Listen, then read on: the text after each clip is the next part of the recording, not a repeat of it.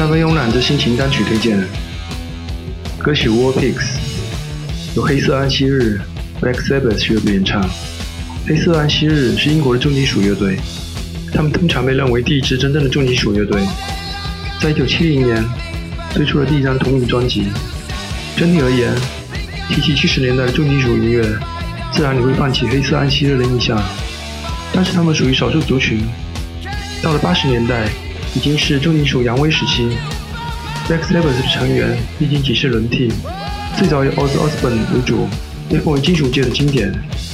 尤其是一九七零年的曲目《Paranoid》，也是背景中的歌曲最为著名，曾经登上英国排行榜前十名。而到了九十年代，Black Sabbath 已经渐渐为人所遗忘，但他们早期的唱片仍能给新一代的乐队和观众带来灵感。这里推荐他们的经典曲目《War Pigs》，请欣赏。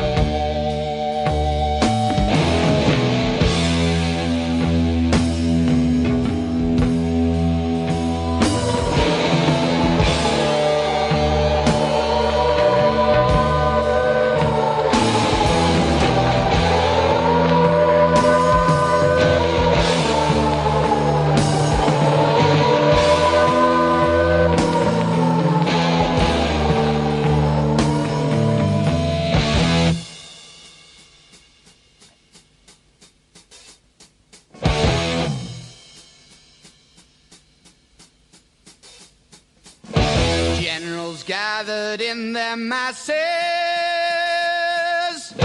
just like witches at black masses. Evil minds that plot destruction, sorcerer of death's construction. In the fields of bodies burning machine keeps turning.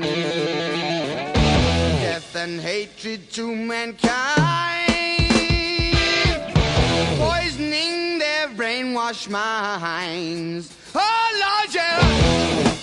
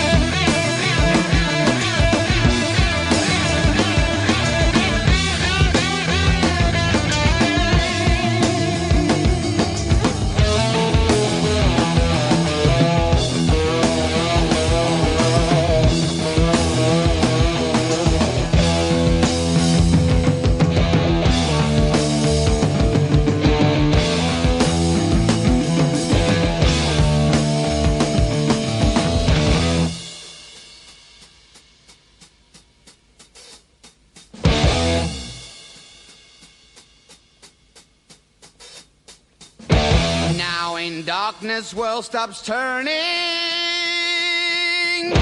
Ashes where the body's burning. No more war pigs have the power. And as God has struck the hour, day of judgment, God is calling. On the knees, war pigs crawling, begging mercies for the sins. Satan laughing spreads his wings. Oh Lord,